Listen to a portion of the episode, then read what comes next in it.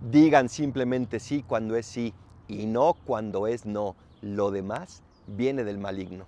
Tenemos que aprender a ser sinceros, tenemos que aprender a decir las cosas como son en verdad. Tenemos que aprender a abrazar la verdad. Y claro, le tenemos miedo, pero con Jesús podemos superar ese miedo porque Él es el camino, la verdad y la vida. Cuando nos dejamos abrazar por la verdad, nuestra vida alcanza una libertad increíblemente plena, porque la verdad, como nos dijo Él, nos hará libres.